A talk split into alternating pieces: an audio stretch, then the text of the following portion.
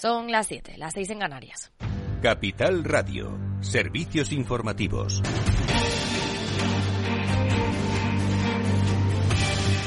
¿Qué tal? Buenas tardes. Seguridad Social y sindicatos firman un acuerdo que supone la desconvocatoria de la huelga general. El pacto incluye la incorporación de 3.525 nuevos efectivos y mejoras en las condiciones laborales, como implantar dos jornadas de teletrabajo, incentivos por rendimiento y un plan de recursos humanos para detectar necesidades de personal. Desde Europa, la vicepresidenta económica Nadia Calviño confía en convencer a Alemania en temas como las reglas fiscales de la Unión Europea o la revisión del marco de gestión de crisis bancarias y garantías de depósitos, con los que Berlín es uno de los principales inconformistas. Y ha sido una reunión muy cordial, muy constructiva, en la que he podido ver eh, la actitud constructiva del ministro de Finanzas alemán, que creo comparte nuestra visión de que sería deseable llegar a un acuerdo a finales de año eh, sobre este paquete eh, de expedientes legislativos que son fundamentales para el presente y sobre todo para el futuro de Europa.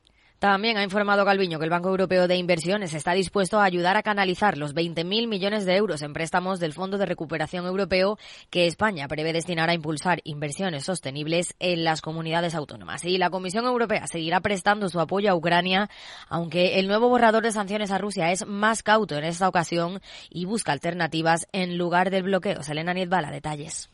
Según ha podido saber la agencia Reuters, el nuevo borrador de medidas de los 27 con sanciones por la guerra de Rusia y Ucrania busca opciones a la restricción del comercio del bloque con cualquier tercer país por incumplir las sanciones existentes, países entre los que se incluiría China, por la que ya mostró su preocupación Alemania. Ha sido en la capital de Islandia, donde hace algo más de una hora ha comparecido la presidenta de la Comisión Europea, Ursula von der Leyen, dejando, a pesar de todo, un mensaje claro en lo que respecta a su postura con la guerra desatada hace ya más de un año en el viejo continente.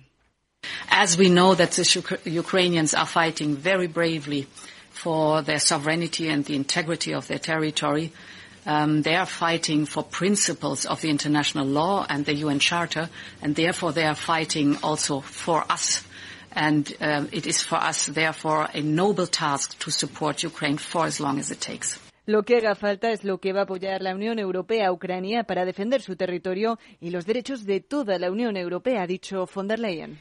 Gracias, Elena. Al otro lado del Atlántico, en el Senado de Estados Unidos, el antiguo consejero delegado del Silicon Valley Bank y los ex ejecutivos de Signature Bank han tratado de explicar sus intentos de evitar la quiebra del banco. ¿Qué han dicho? Pedro Díaz, buenas tardes. Buenas tardes. Los ejecutivos de Signature Bank y Silicon Valley Bank se escudan en la incertidumbre generada por los rumores de la inestabilidad del sector y en las subidas de tipos continuadas de la Reserva Federal para explicar una debacle que dicen ninguna entidad podría haber soportado.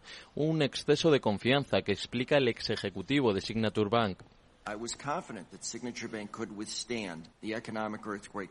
Scott Shea, que estaba esperanzado en que la entidad pudiera capear la tormenta y resistir el terremoto del sector, gracias a su nivel de capitalización, aunque los reguladores, alega, vieron las cosas de manera diferente. Ninguno de los ejecutivos reconoce una mala gestión de los bancos, tal y como ha señalado el regulador norteamericano. De hecho, Shea ha vuelto a insistir en que el banco estaba bien capitalizado, era solvente y contaba con activos, alega, muy por encima de los exigidos en el momento de la intervención, cuando los depositantes ya habían retirado 16.000 millones de dólares del banco. Por su parte, Gregory Becker apunta en su discurso que el fracaso de Silvergate y las malas comparaciones de Silicon Valley Bank con esta entidad de criptomonedas fueron los causantes de la fuga de depósitos. Y a las 8 el balance. Federico Quevedo, ¿qué tal? ¿Qué tenemos hoy? Buenas tardes, Aida Esquires. Tenemos un montón de cosas. Tenemos que hablar de lo que ha pasado con Bildu. Ya saben ustedes que esos siete que han renunciado en las listas. Tenemos la lupa, por supuesto, Laura Blanco, los deportes. Transforma España de ocho y media a nueve y media y de nueve y media a diez la, nuestra tertulia económica, por supuesto. A las 8. Claves del mercado. El IBEX 35 cede un 0,11%, afectada por los retrocesos de Wall Street, que a esta hora presenta un tono mixto con un Nasdaq que crece un 0,29%, mientras que el S&P 500 cae un 0,21% y el promedio de industriales retrocede un 0,59%. En el mercado de divisas, según las pantallas de XTB, un euro se cambia por un dólar 0,865 centavos. Más información aquí en Capital Radio y capitalradio.es. Buenas tardes.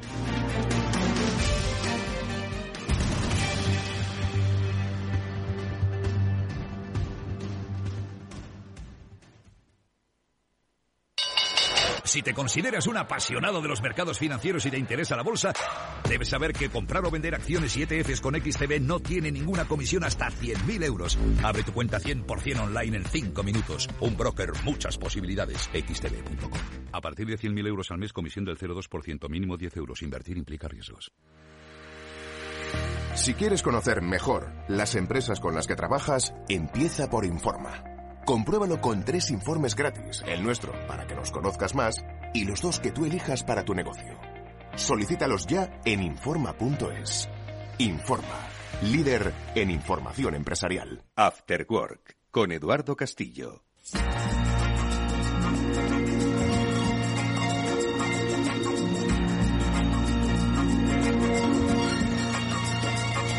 Buenas tardes amigos y bienvenidos una tarde más a este After Work aquí en Capital Radio. Hoy vamos a mm, hablar de, de economía, pero ¿qué- ¿de qué economía hablamos? Porque la verdad es que hay semanas y semanas y esta semana pues está siendo un poquito lo que se diría pues un- bastante gris en cuanto a la espectacularidad de las noticias económicas o por lo menos aquellas que llaman la atención. Seguro que hacemos una lectura mucho más allá, ¿no? De lo que dicen ahora mismo los titulares, pero esos titulares precisamente están plagados de noticias económicas económico-populistas, ¿no? Que al calor de las elecciones del 28 de mayo, pues empiezan a disparar un poquito con pólvora del rey sin saber muy bien, primero, el efecto real que va a tener, pues en la ciudadanía y segundo, de dónde se va a sufragar ese, um, esos efectos pirotécnicos, ¿no? Que siempre generan, como digo, en la socioeconomía la proximidad de unas elecciones. Podemos comentar lo de el aumento de los funcionarios de la seguridad social, eh, que yo creo que siempre es acertado. Cuantos más recursos se dediquen a algo que necesitan los ciudadanos y se acabe, pues un poco con esos tiempos de espera que muchas veces se achacan a la falta de recursos en la administración pública, pues oye, todo sea bienvenido. Ahora, si siguen siendo igual de lentos esos tiempos de espera o igual de tortuosos encontrar una cita previa por internet para sacarte el certificado digital que te dé la cita previa, bueno, pues todo eso entonces estaríamos en la rueda del ratón sin salir de esa caja del hámster en la que muchas veces nos encontramos los ciudadanos. Bueno, pues de esto hablaremos con Félix López, al que ahora saludo, con Chimo Ortega y con Javier López Bernardo. Vamos a saludar también a Víctor Nieva, que está gestionando técnicamente el programa. Y pues con estas eh, primeras eh, lanzadas vamos a escuchar música, vamos a saludar a nuestros invitados.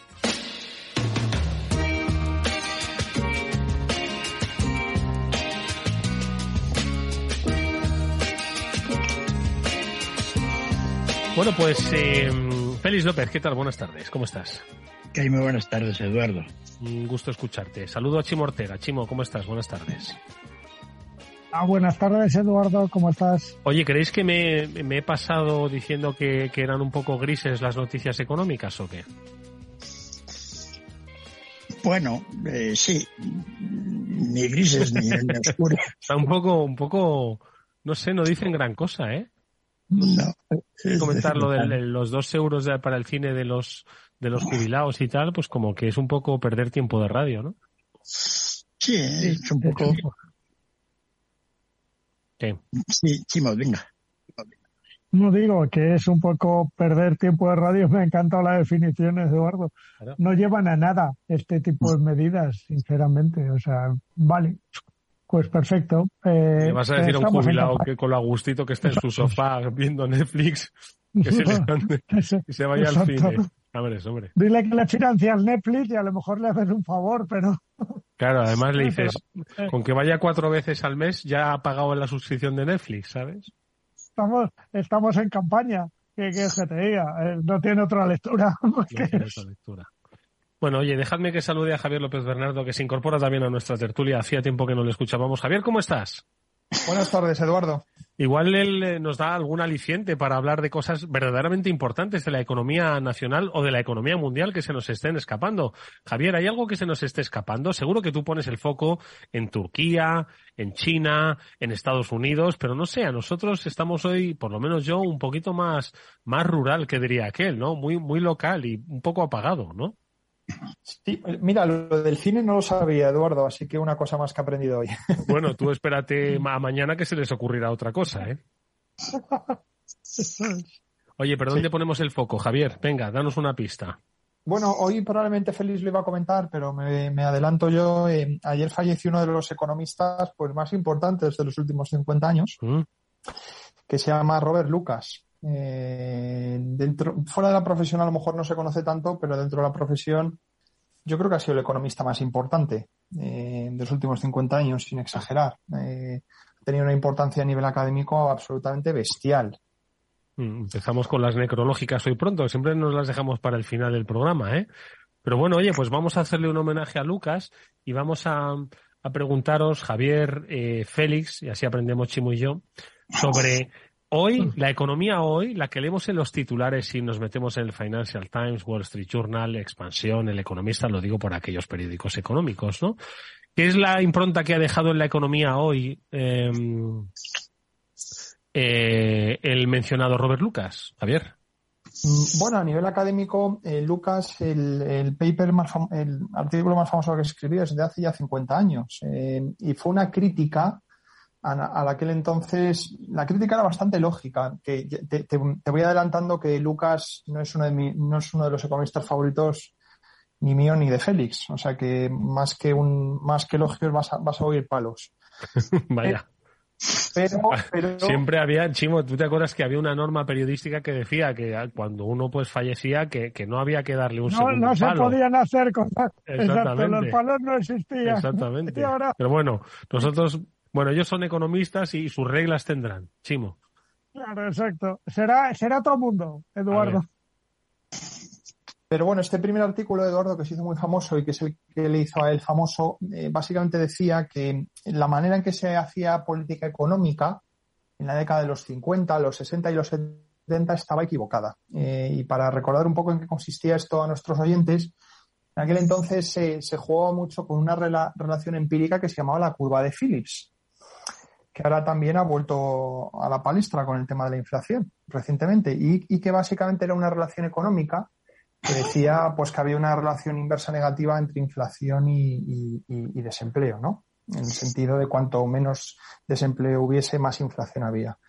Y durante 20, 30 años, pues los economistas de aquella época, que eran economistas keynesianos en el sentido de la síntesis neoclásica, gente como Samuelson, Solow, ¿no? Todos estos economistas, pues eh, aconsejaban a los gobiernos, sobre todo el de Estados Unidos, que los gobernantes podían explotar esta relación sencilla. Oye, que tú viene un ciclo electoral y estás dispuesto a tolerar un poco más de inflación pero menos desempleo, oye, pues haces políticas fiscales expansivas, aumentas la inflación pero reduces el desempleo, ¿no?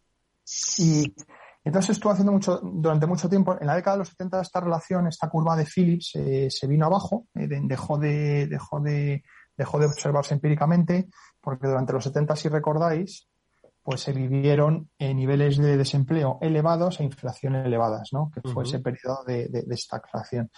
Entonces, Lucas argumentó que esa curva se había roto. Eh, él no argumentó que fuese por un, por un shock de la oferta de petróleo y todo eso, que hubiese sido lo más razonable. Claro, es que el petróleo se multiplicó pues por varias veces, ¿no? El precio del petróleo y eso hizo que hubo, hubo, hubo una inflación tremenda.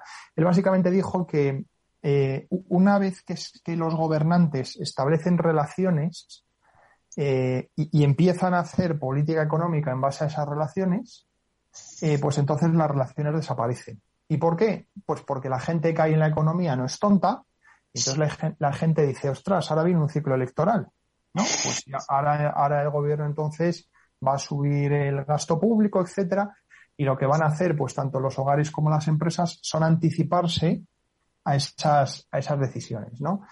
Eh, entonces, bueno, esto que se conoce en economía tiene un nombre muy específico, esto se conoce como la crítica de Lucas, ¿no? Y la crítica de Lucas es que eh, tú siempre que hagas política económica no puedes asumir que la gente pues es tonta, ¿no?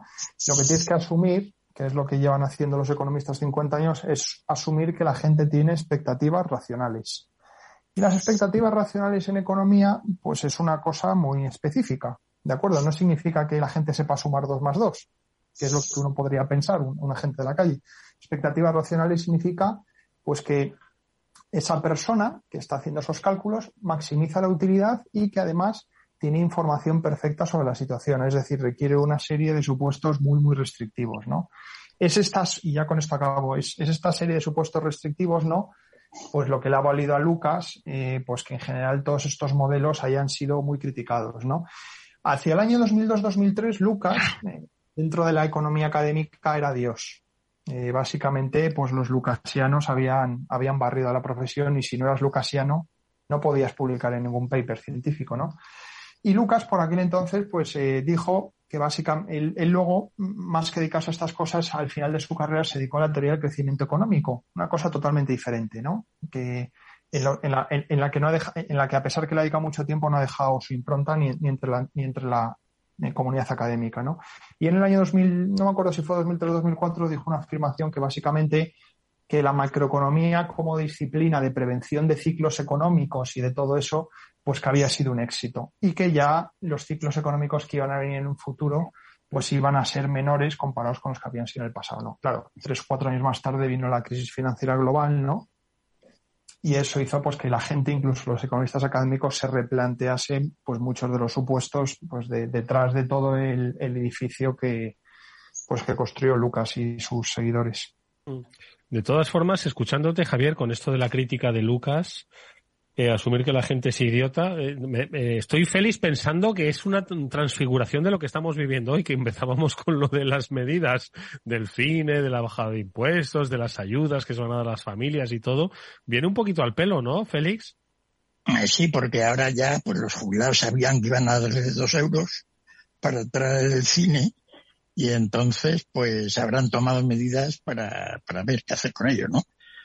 La, sí, no, la, la verdad es que pues lo ha contado Javier muy bien, ¿no? Todo lo de Lucas a nivel académico ha tenido una importancia bestial.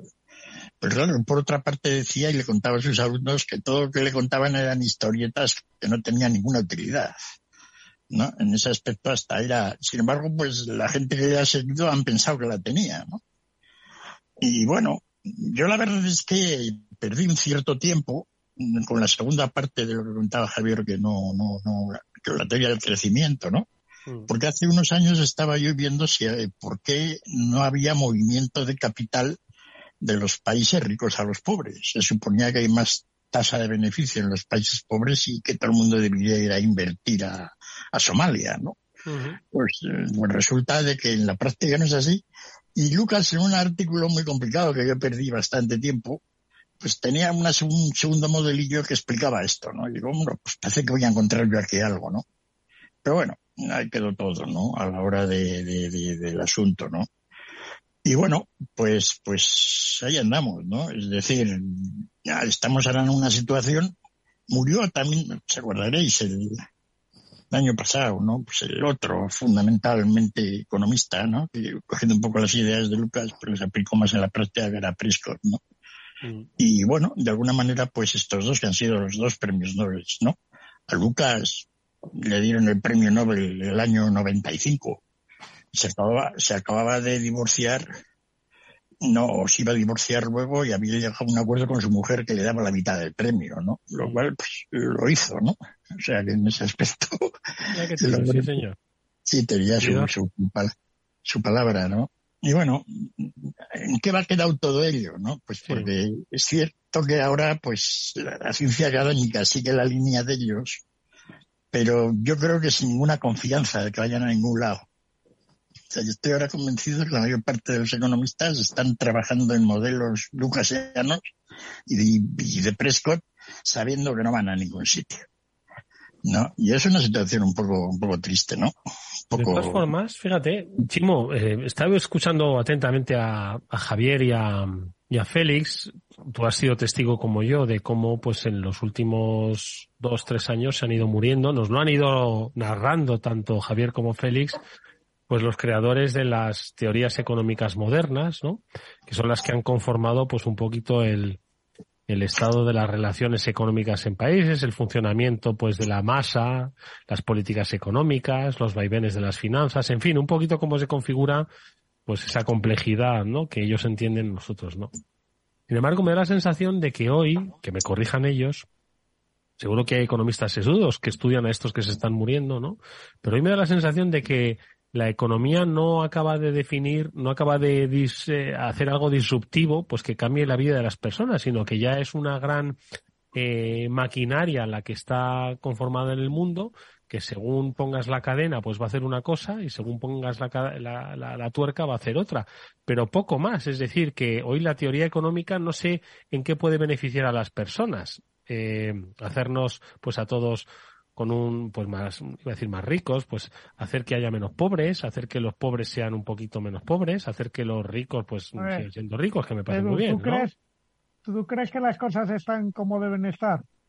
Con pero ¿cómo deben estar las cosas? Es decir, pero vamos a ver, las cosas toda como... esa situación ideal que tú estás pintando, que haya menos pobres, que haya más reparto, pero, es decir, pero las cosas como deben estar, es decir, las cosas como deben ser. Es la clave. Es decir, pleno empleo, eh, cobertura de la seguridad social, sanidad pública, libertad de empresa, eh, libertad de... No, es que no sé cómo deberían ser las cosas. Lo mejor es que consiga unar todo eso se llevó otro Nobel, todo hay que decirlo. Sí, vamos. Pero, pero es complicado. en 2100. Exacto, pero supongo que todo, que y Javi y Félix no les mentirán, sino que sí hay mucho economista pensando cómo va a ser el mundo ahora. Eh, cuando en Europa envejecemos, cuando hay mm, economías emergentes, cuando los equilibrios cambian. Pero, ¿y por qué no le eh, hacen caso? Que, parece como Carlos Jesús, ¿os acordáis de este que salía en el Mississippi, no? Que dice, no, dice cosas sobre el futuro de, de las pensiones y de, y de la demografía, pero nada, esto nosotros vamos a dar dos euros a los jubilados. Es decir, no se les toma, se les toma por el pito el sereno. A ver, Javier, hagamos una defensa de la, de la profesión. Bueno, o sea, e, e, es difícil hacer defensa de la teoría económica como tal, Eduardo, ¿no? Porque si te fijas, la economía es una disciplina que siempre ha ido por detrás de los, de los hechos históricos, en el sentido, en el sentido de que, pues, la riqueza de las naciones de Adam Smith no inventó el capitalismo, ¿no? O sea, no es que, no es que viniese un teórico económico, pues escribís un libro y, en ese libro la gente dijese, ostras, esto tiene sentido, vamos a construir este sistema, ¿no? Y eso lo puedes, realmente, eh, de hecho, a este respecto, eh, lo único que ha hecho la teoría económica a la hora de crear un sistema social, que fue todo el tema de Marx y del comunismo, pues fijaos todo, todo el dolor que ha traído, ¿no? O sea, eh, en la, o sea que desde ese punto de vista, los Lucas de este mundo no van a inventar nada, ni van a encontrar un sistema mejor, y de, hecho lo más probable es que, es que en ese sentido empeoren. eso es lo que ha ocurrido hasta ahora. Lo que sí que soy más optimista es de que la teoría económica en pequeñas cosas, en pequeñas parcelas, no como el, sistema en su conjunto que hablabais Chimo y tú, sino en pequeñas recomendaciones, pues eso la teoría económica sí que puede ayudar mucho. Por, ejemplo, te voy a poner un ejemplo, regulación bancaria. ¿No? Todas estas chorradas que hemos visto de las quiebras de los bancos americanos. esto era muy fácilmente evitable. ¿De acuerdo? Y la teoría económica y la regulación y todo eso, pues tiene una serie de predicciones de cómo hacer que estas cosas o no pasen o si pasen, pues que tengan unos efectos eh, nulos, ¿no? Entonces, desde ese sentido yo sí que soy un poco más, más Alguien no ha seguido el manual, estaba escrito esto y podía haberse evitado. No, efectivamente. Y yo en ese sentido, Lucas eh, se le ha interpretado mal y se, se, le ha reído mucho de él, y en parte con razón, pero, pero sí que tiene razón de que, de que nosotros ahora, como sociedades, sabemos mejor que hace 100 años cómo atajar una crisis financiera. Eso es indudable. Eso no significa, como decía Lucas, que ya se han acabado las crisis financieras, no, y que es una cosa del pasado y que nos tenemos que dedicar a otras cosas. No, no, hay que seguir estudiándolas y hay que seguir mejorando nuestro arsenal, pero no cabe la menor duda de que hemos mejorado. O sea, para que te hagas una idea, en Estados Unidos, cuando, cuando Roosevelt eh, subió al poder, que lo primero que decretó fue unas vacaciones bancarias, es que te quedaban 50 bancos al día o 100 en Estados Unidos. ¿De acuerdo? O sea, el, sistema estaba en un modo de pánico total. En, contraposición a la crisis del 2008, que es verdad que eran menos bancos porque estaban muy consolidados, bueno, pues eh, se podía haber hecho mejor. Feliz te dirá pues que tenían que haberla atajado mucho antes rescatando a Lehman, pero bueno, incluso después de todo de Lehman y, y, lo entre comillas mal que lo hicieron, pues no fue una crisis como la del 29, ¿no? Que tenía todas las papeletas para hacerlo. Con lo del COVID lo hemos vuelto a ver. Lo del COVID eh, esta hubiese sido la mayor crisis de la historia, por la sencilla razón que nunca se han parado las economías. Eso hubiese tenido unas implicaciones bestiales, ¿no? Y bueno, eh, lo, hicieron, la gente dirá mejor o peor. Eh, aquí ya hemos criticado mucho a los bancos centrales eh, a ese respecto, pero bueno, pero en general no hubo crisis económica, ¿no? A pesar de todo lo que ocurrió. O sea que en ese sentido yo sí que creo que la teoría económica puede, en cosas específicas, ¿no? En las que pues hay unas condiciones bien definidas y se ha estudiado bien el problema, pues ahí sí que puede dar aportaciones pues que puedan resultar interesantes. Feliz. Y además tenemos el caso que venimos comentando mucho. ¿no? La próxima semana nos van a poner otra vez en tope a los alquileres. Sí. ¿No? Eh, con lo cual, ya hemos contado aquí que todos los libros de economía dicen que eso es para imbéciles. ¿No? Pues ya volvemos. Es decir, eso no es un problema de la economía ni de nada. Es un problema un poco de lo que hablábamos la semana pasada. Feliz, eh, perdona un momentito. Ponte un poquito mejor el micrófono que te oímos regular. A ver si te oímos ahora mejor. Yo creo que ahora mejor. Uy, sin duda.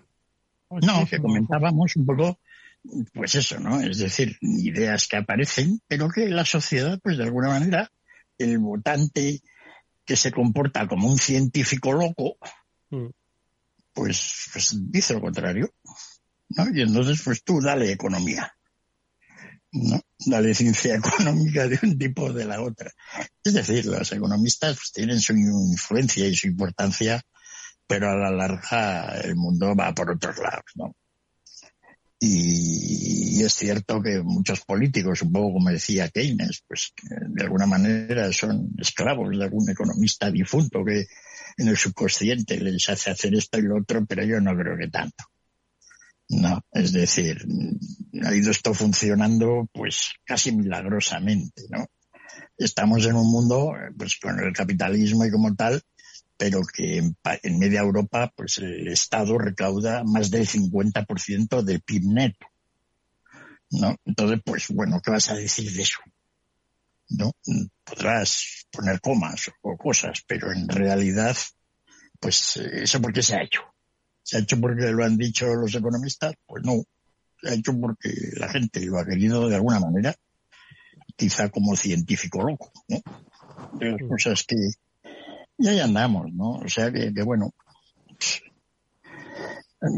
lo cual da para comentar, ¿no? Quiero decir que, fíjate que este se ha muerto, ¿no? Yo tenía, yo, yo tenía otro muerto antes para contar, ¿no? Ese- pues se, nos ha, se nos ha adelantado.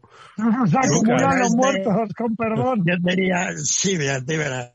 Y este, sin embargo, este era más entretenido, al menos en lo que comentaba, no entretenido, ¿no? Escribí un librito con, con uno que había sido premio Nobel, un tal Engerman, ¿no? La- el tiempo en la cruz. Era una historia de la esclavitud en Estados Unidos.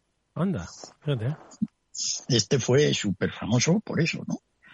Y yo lo leí, me acuerdo de, de, joven, ¿no? Y me quedé fascinado, ¿no? Porque la idea que se suponía entonces, sí, cambiando un poco el tema, es que la esclavitud era mal negocio, que se hubiera acabado sola. No, pero Fogel y Engerman pues demostraron que no, era un gran negocio. Hombre, es un gran negocio. Lo que y la esclavitud no vamos, la esclavitud se ha acabado, ¿vale? No ha desaparecido, lo que ha hecho ha sido transformarse. Bueno, tú, tú estás también como votante. Sí, hoy estoy en plan científico Está, loco. está, está inspirado, está inspirado esta Ah, tarde. o sea, chico. vamos a ver, que, me- que alguien me diga que hay un tipo de esclavitud. ¿La esclavitud qué era? Pues la imposibilidad de, vamos, la ausencia de libertad, ¿no? Sí. ¿Es así? Bueno. Y hoy disfrutamos de plena libertad de expresión, de actuación, siempre dentro de los límites éticos y legales inscritos. Por... Ahí Hombre. CPT nos permita. Bas- Bastante, ¿no? Fíjate tú cómo estás hablando. ¿No? Sí, pero porque diga que la esclavitud se ha transformado no me hace más libre, ¿eh? ¿Eh? A la hora de, o sea, que algo así, ¿no? Es decir, hombre, si nos ponemos efectivamente, pues todos somos esclavos, ¿no? De alguna manera. Y muchas veces, como se dice, esclavos de nosotros mismos, ¿no? Ya Esos, para los pri- esos los primeros, efectivamente. el tono, el tono ese dramático, ¿no? Pero bueno, se ha avanzado bastante, ¿no? Desde la época aquella. Y ya un cierto es cierto, ¿no? El mismo Lucas, ¿no? Que se dedicaba pues a estas cosas, decía que cuando uno empieza a pensar en el crecimiento económico y porque un país es rico y el otro es pobre, pues ya casi uno como economista ya no piensa en otras cosas. ¿no? Y es un poco por lo que al final pues se dedicaba a estas cosas del crecimiento, ¿no? Es decir, ¿Qué es lo que hace que, que la India pues sea un país más pobre que, que, Alemania, ¿no?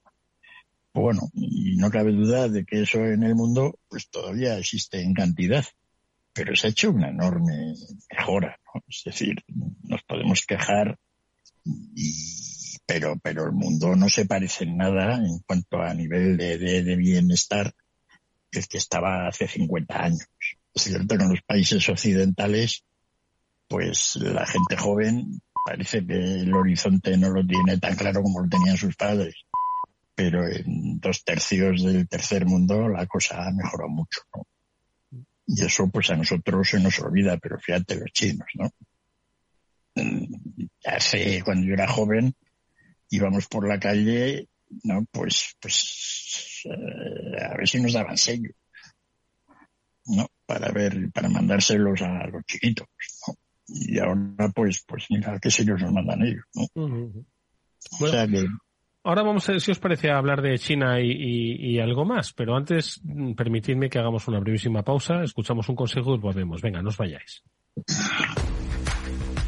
Si inviertes en bolsa, esto te interesa. XTB tiene la mejor tarifa del mercado para comprar y vender acciones y ETFs. No pagues comisiones hasta 100.000 euros al mes. Si inviertes en bolsa o quieres empezar más sencillo imposible, entras en xtb.com, abres una cuenta online y en menos de 5 minutos compras y vendes acciones sin comisiones con atención al cliente las 24 horas del día. ¿Qué estás esperando? Ya son más de 660.000 clientes los que confían en xtb.com, un broker, muchas posibilidades. A partir de 100.000 euros al mes, la comisión es del 0,2%, mínimo 10 euros. Invertir implica riesgos.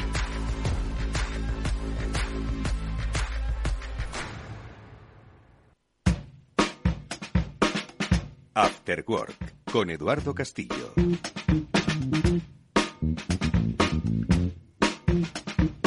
Bueno, pues eh, Javier, ¿qué te parece si nos damos una vuelta por el mundo económico? Que hace tiempo que no lo que no lo navegamos. Es cierto que nos, nos, Félix y yo y Chimo estuvimos hablando hace unos, unos días ¿no? sobre la banca americana, pero es que tiene poco atractivo. Banca mediana de, del medio oeste. Quiero decirte que al final, pues el, el ciudadano español, pues ni conocemos ese banco ni nos interesa, ¿no? Pero bueno, no sé si debemos un poco girar nuestro foco ahí, que a la larga nos puede afectar, no lo sé. ¿Tú qué dices? Bueno, yo, yo he sido de la opinión, Eduardo, que, esta, desde el principio ya sabes que esta crisis no va a ir a más, ¿no? Entonces, es verdad que en las últimas semanas, pues hay rumores de que hay otros dos bancos que podrían, con un cierto tamaño ya, bancos que tienen más de 60.000 millones de, activos en el balance. Pero bueno, eh, no sabemos en qué acabará, pero tiene pinta de que las cosas han calmado bastante. Estos pánicos bancarios, en cuanto más o menos se deja hablar bastante de ellos, es el mejor signo, ¿no? De que se están curando, porque eso significa pues que la gente no, no, no está retirando depósitos. Y yo creo que puede que, puede que queden algunos cuantos bancos más, ¿no? Mm, algún banco grande más que pueda quebrar, pero ahí se debería de, de, de acabar este, este episodio. Que por tanto ya dejamos el foco. ¿Seguimos con algún foco internacional más? China, Turquía, yo que decía que hay ahora elecciones y oye, Turquía no deja de ser pues un, en realidad más es un jugador más político que, que económico, ¿no? Pero oye, todo influye. Sí, bueno, tú ya tu elecciones el domingo. Sí, a ver, feliz. No, que ahí anda, ¿no? Turquía tiene problemas económicos muy gordos, ¿no? Tiene una balanza de pagos que es un auténtico caos, ¿no? Entonces, yo no sé dónde va a acabar eso, ¿no? Decir, bueno, algunos dicen, no, es muy sencillo, ¿no? Dejan de dar crédito y entonces automáticamente, pues, los flujos de capitales hacen que la balanza se invierta y entonces cambie la cuenta corriente, ¿no? Eso no es tan fácil. Turquía tiene un problema económico muy gordo, ¿no? fruto de, de, de, pues, de una balanza de pagos, pues, fíjate que Turquía es un país bastante industrial y avanzado, ¿no? Pero no sé cómo van a salir de ellos con o sin Erdogan, ¿no? Quiere decir que la situación aquí es, es, muy complicada. ¿no? Javier, ¿alguna cosa de Turquía o cerramos capítulo rápidamente? Bueno, eh, tiene poco peso a nivel internacional, Eduardo, tanto a nivel de lo que es actividad económica ¿no? como lo que son inversiones. Eh, de hecho, leyendo estadísticas esta mañana, la participación de, inversores en el mercado turco, eh, tanto a nivel de acciones como de renta fija, ha caído muchísimo en 10 años, ¿no? Eh, o sea, como decía Félix, hay, buenas empresas allí. Es, es bastante curioso. Hay empresas de, de, todo tipo. Hay empresas que se dedican al refino de petróleo, fabricación de cristal. Eh, tienes cosillas, ¿no? Y después, eh, eh y después eh, empresas de electrodomésticos. Beco es, la, la, marca Beco de electrodomésticos es, es, es propiedad de una empresa turca, ¿no? Pero efectivamente sí, la gestión macroeconómica del país por Erdogan ha sido pésima, ¿no? Y además yo creo que, a nivel interno, a nivel de temas culturales y sociales que ya se me escapan un poco más, yo creo que el país está en una encrucijada muy difícil, ¿no? Pues has tenido, durante la última década tuviste la guerra de Siria, tienes el problema kurdo, ahora pues has tenido, entre comillas, pues el tema de la guerra de Rusia y de Ucrania, ¿no? Que también les pone en una situación complicada. O sea que no, no me parece que estén, que estén en una situación muy, muy cómoda, la verdad. Mm. Bueno, pues nada, pues vamos a cerrar el capítulo turco. ¿Veis, Chimo, como decía yo, que es que al final o, se mueren economistas, bueno, es una broma macabra, o, o, hay días en donde es eh, difícil un poco sacarle chicha económica, ¿eh? la verdad es que cuando entramos en campaña, eh, habitualmente, y tú que sabes mucho de esto, eh, perdemos la, relevancia de la información. Es decir, nos vamos al anuncio, nos vamos a, a lo efímero, a los dos euros del cine, ¿vale? Pero perdemos un poco la actualidad, es decir, ese seguimiento de la actualidad que hacemos mm, diariamente se pierde mucho, se pierde el foco informativo. Eh, tendemos a centrar los medios muchas veces también eh, solo, solo en las campañas y perdemos el foco. Y eso hace que no haya otras noticias. Mm. Feliz, estarás de acuerdo, ¿no? Sí, no, el mundo sigue, pero es cierto que efectivamente de vez en cuando ocurren cosas, ¿no? Y como tú decías, Eduardo, pues esta semana no parece así que mucha cosa, ¿no? Los chinos pues siguen ahí, diciendo que, que, que, que, bueno, pues que no acaban de arrancar, y la verdad es que yo he estado mirándolo con detenimiento y efectivamente está aquello bastante paradillo. Incluso en China, pues, claro, los precios están cayendo. Es decir, la inflación muy negativa. Los precios han caído de, unos meses a esta parte, ¿no? Eso indica de alguna manera cómo, cómo, cómo anda el mundo, ¿no? Digamos, de, digamos, diferencia de comportamiento. Bueno, quizá es bueno que sea así, ¿no? Quiero decir que, que pues quizá que no pase nada, que la gente siga haciendo sus cosas. igual lo que tiene que pasar es eso, es que no pase nada, pero bueno. Sí. Bueno, ahora vamos a rascar un poquito más. Dejadme que despida. Javier López Bernardo nos ha acompañado estos minutos, nos ha hecho una semblanza interesantísima de Robert Lucas. Ojalá haya llamado vuestra atención. Hoy, pues, va nuestro recuerdo para el que fue premio Nobel, ojo, y, y que estaremos pendientes, por cierto, de a quién a quién es, quién es el próximo premio Nobel. Seguro que hablaremos de él aquí. No os quepa la menor duda. Javier, gracias. Cuídate mucho. Un abrazo a todos. Adiós, adiós.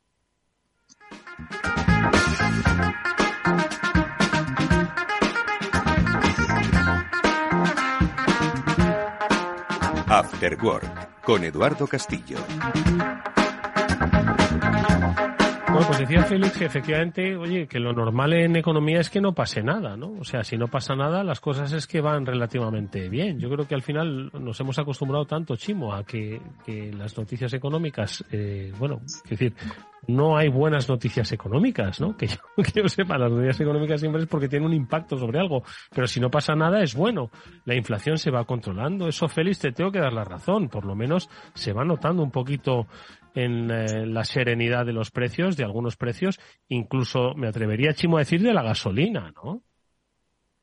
Exacto, sí. Eh, si te fijas, poco se habla, pero la gasolina está prácticamente a los precios de antes de las grandes subidas. Eh, y el otro día me sorprendía porque vuelve a haber grandes diferencias en el precio de los combustibles entre esas gasolineras pequeñas y, las redes oficiales. Es decir, volvemos a un mercado un poco más normalizado. Eh, pero sí, poco, poco se habla de las buenas noticias económicas. Esto es como cuando en el periodismo decimos cuando se hace bien nadie te dice nada y cuando no, sí. Pues en la economía es un poco lo mismo, yo veo. Estoy aprendiendo mucho con Félix y solo cuando hay problemas se habla de los problemas. Cuando no, eh, se llevan bien. Mm. Félix.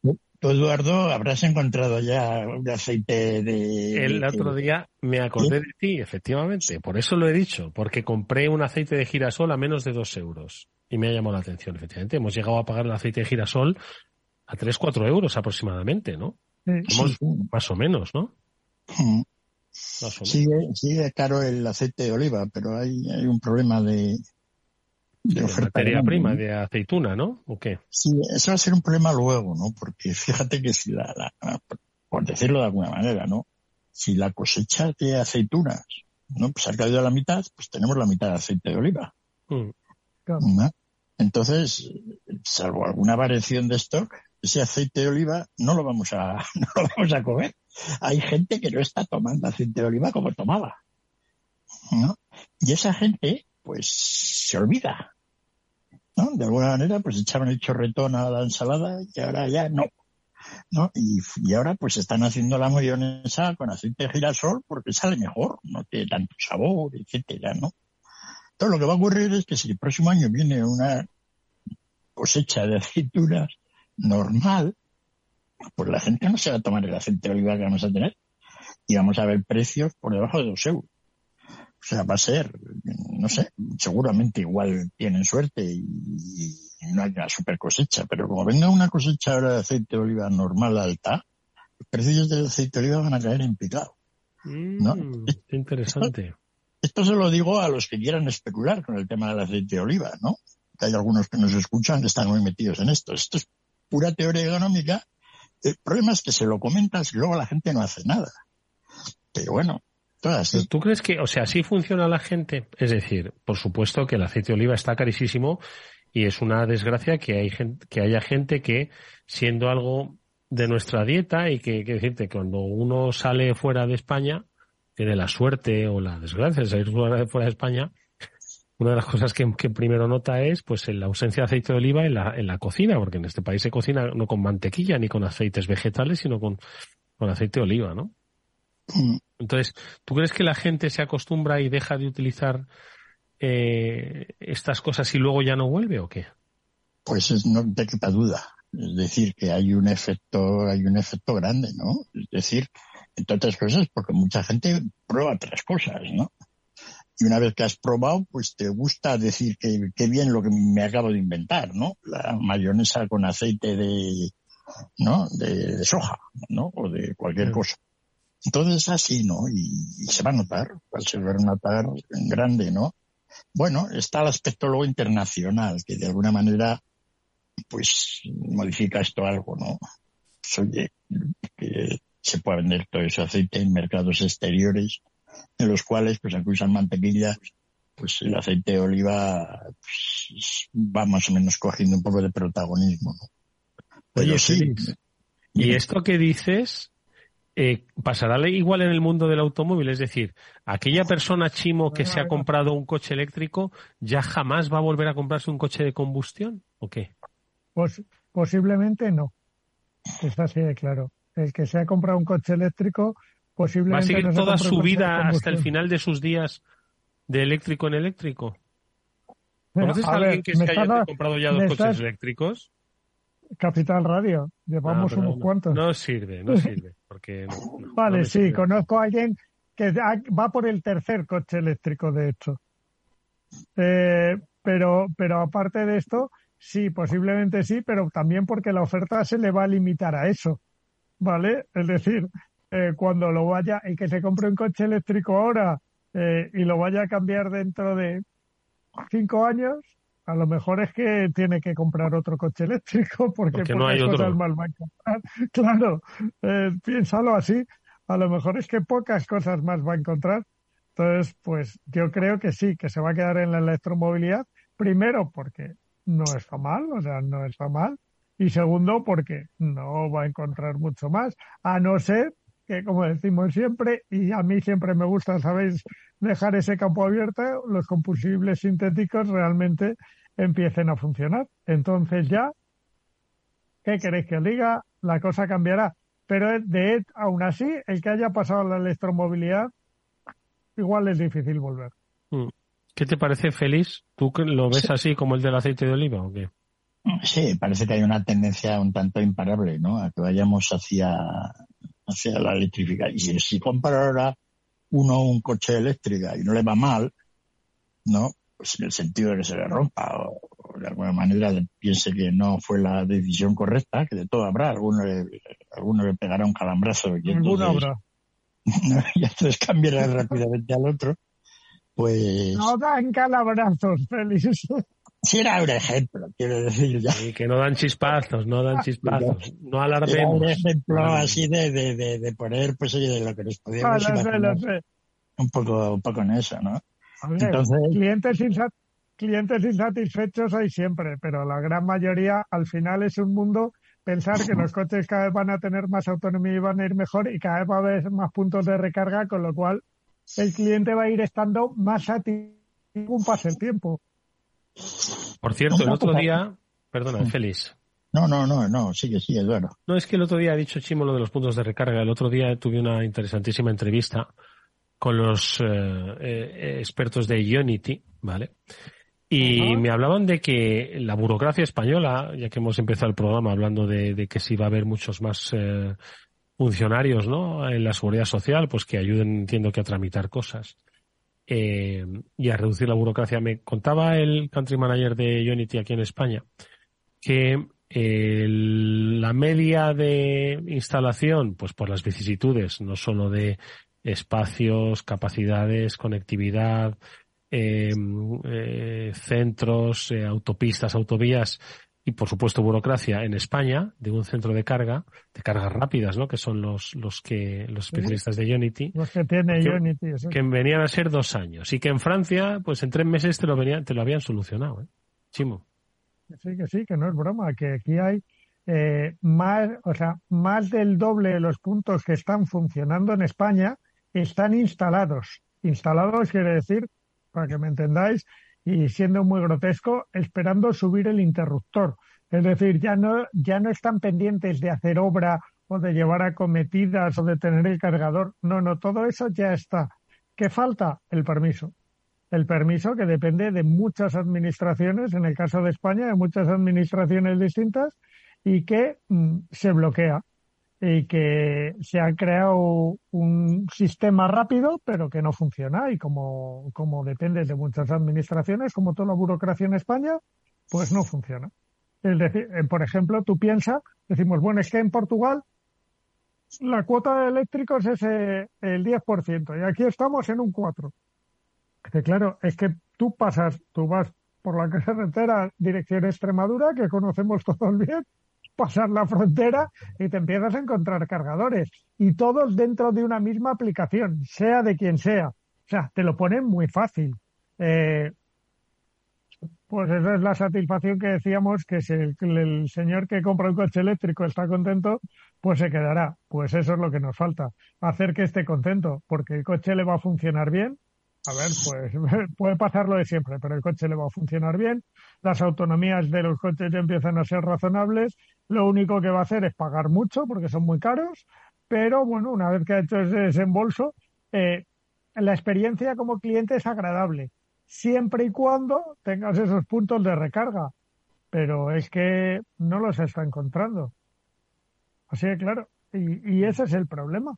Y, y que la, y el problema de que estén dos años es la burocracia, no es otra cosa.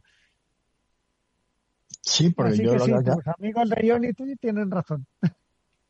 lo que acabo de aprender es que Francia sí parece que tiene futuro.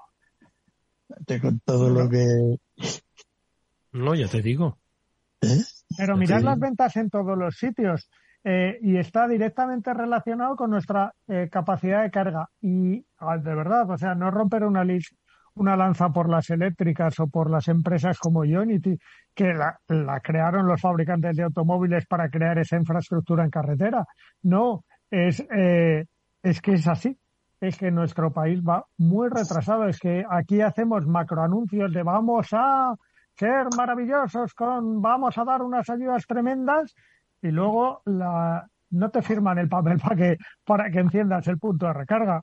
Con perdonar, es una, una cosa burda y absurda, pero es que es así, literalmente, para que la gente nos entienda, ¿sabes? O sea, te dan la ayuda, haces la instalación, no sé qué, al cargador, o te dan otra ayuda para comprar un coche, que no están bien estructuradas, de acuerdo, pero las hay y resulta que luego no le damos al interruptor para que para que el coche pueda cargar. Pues, pues así no va. Vamos Oye, más. Y ahora que estamos en campaña electoral, vamos más anuncios que a realidades. Félix, eh, ¿no hay nadie que haya escrito sobre la burocracia? Es decir, bueno, Larra, ¿no? Quiere decir, el siglo XIX ya, ya se apuntaba un poco a la, a la propio Kafka, ¿no? Con su proceso, eh, apuntaban ya a la, a la imposibilidad de ordenar la relación del, de lo que es el Estado con el ciudadano. Y aquí, bueno, hoy en día no hay nadie que haya escrito, algún Lucas de la vida que haya pensado en cómo mejorar el, el uso de los recursos públicos en atención a sus clientes principales, que son los ciudadanos. Bueno, justo aquí delante tengo el gran tomazo de Max Weber, Economía y Sociedad, ¿no? Y paginotas de... Max Weber lo contaba muy bien, ¿no? Decía que la burocracia era muy buena. ¿Que era buena? ¿Era necesaria o cómo? Sí, claro, es la manera de organizar un gobierno que no esté al capricho de los que mandan, ¿no? Pues todo a su ritmo, todo tal, ¿no? Bien ordenado, muy a lo alemán, ¿no? ¿No? Eh, ese ha sido, digamos, el aspecto que todo el mundo habla bien de la burocracia, pues que haya un jefe, las tareas, cada uno a lo suyo, ¿no? La manera, digamos, un poco de funcionamiento de una administración de una manera un tanto mecánica y no, pues, como funcionaba antes un poco al albur, ¿no? Pero aparte de eso luego está el funcionamiento en sí, ¿no? De lo que ocurre. Y la burocracia, efectivamente, pues ha ganado toda la mala fama que has comentado, ¿no? Y entonces han escrito varios libros. Yo tengo varios por ahí, uno de más. Pero son antiguos. Curiosamente no hay ningún libro que yo tenga de la burocracia como fenómeno moderno y si esto está empeorando o no. Hubo incluso una época pues que se achacaban los males de la burocracia funcionarial, pues de los gobiernos, etcétera, pues ya todo pasado a, las empresas grandes, ¿no? Es decir, pues que la General Motors o yo qué sé, la Exxon tal se habían convertido en unas enormes máquinas burocráticas de alguna manera la teoría administrativa empresarial pues ha tratado de ir mejorando ese aspecto, ¿no? Es decir, que las empresas hayan perdido, digamos, esa característica, digamos, gubernamental, ¿no? Y en algunos sitios, pues también incluso los gobiernos, pues se han hecho, digamos, más, más flexibles y de alguna manera, pues más cercanos al público. Pero bueno, luego nos encontramos, pues eso que dice Chimo, ¿no? Dos años para poner un cargador, ¿no?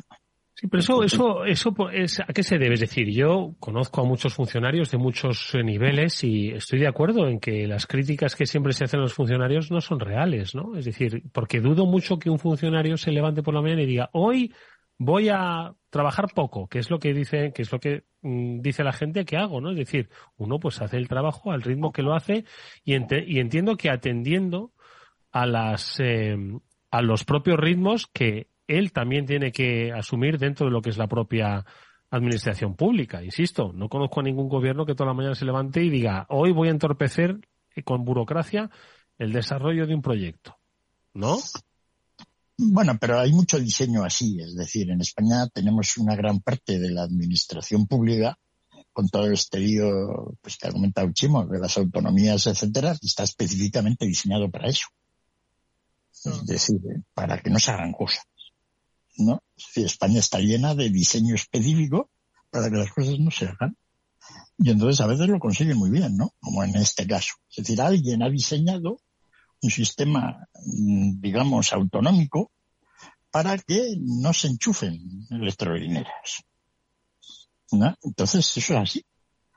Y nadie lo va a cambiar. ¿Y por qué no se cambia? Pues sería muy fácil, ¿no? Decir, para cualquier niño lo pones como en un colegio y haríamos para solucionar este problema. Y esta es la solución. Y no se hace. Entonces, ¿por qué? Pues porque no, no es un tema, pues eso, político, seguramente, ¿no? Y, así funciona.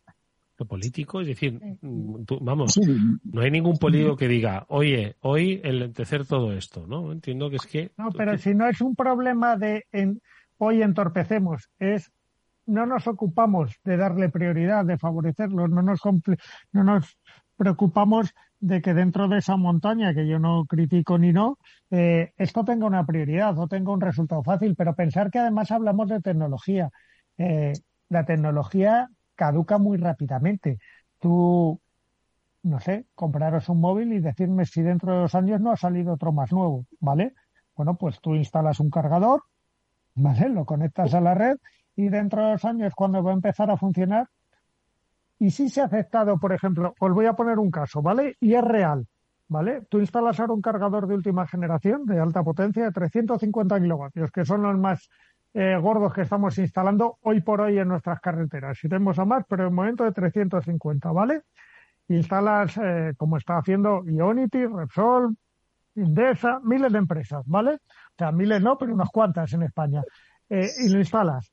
Y de repente te dicen que eh, los cargadores de todas las carreteras, como acabará pasando, tienen que funcionar con tarjeta de crédito. ¿Vale? Pues ya no te vale el cargador. Porque no tiene esa, no tiene ese sistema. Solo trabaja contra una aplicación. Es decir, antes de abrir, tienes que transformar o cambiar o cambiar ese cargador.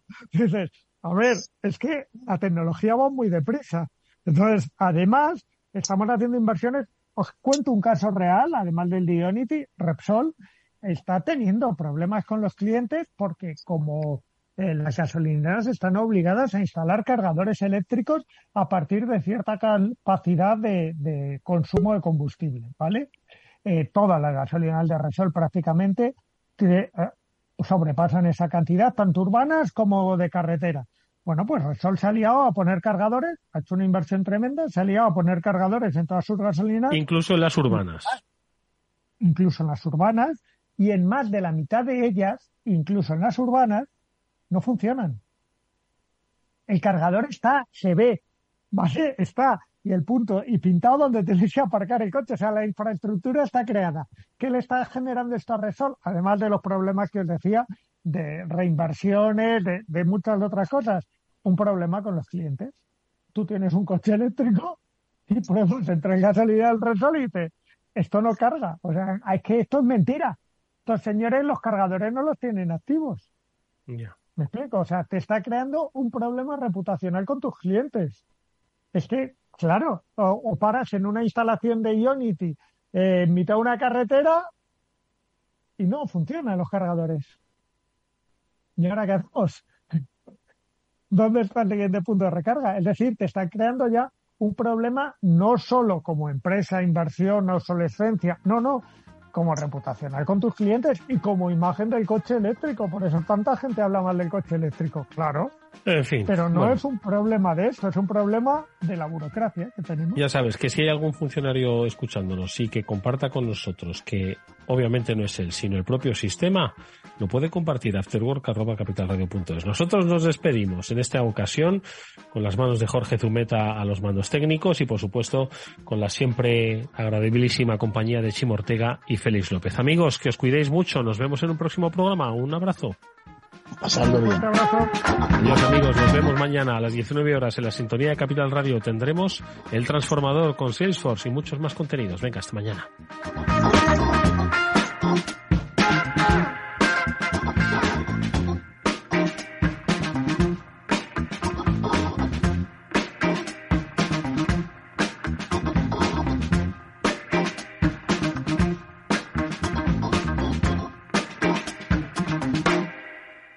¿Qué es ir más allá?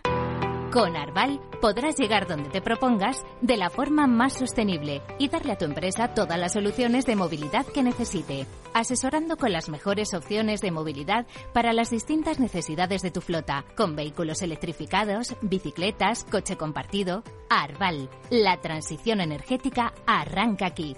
Más información en arval.es. Capital Radio.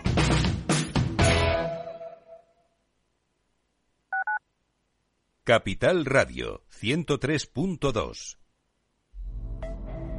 el miércoles 17 de mayo a las doce y media del mediodía tienes una cita en Capital Radio con Polestar Talks. Hablaremos en este programa con Polestar, marca premium sueca de vehículos 100% eléctricos, y con Arval, acerca de sus innovadores modelos de negocio. Recuerda, miércoles 17 de mayo a las doce y media en Capital Radio, Polestar Talks con Chimo Ortega.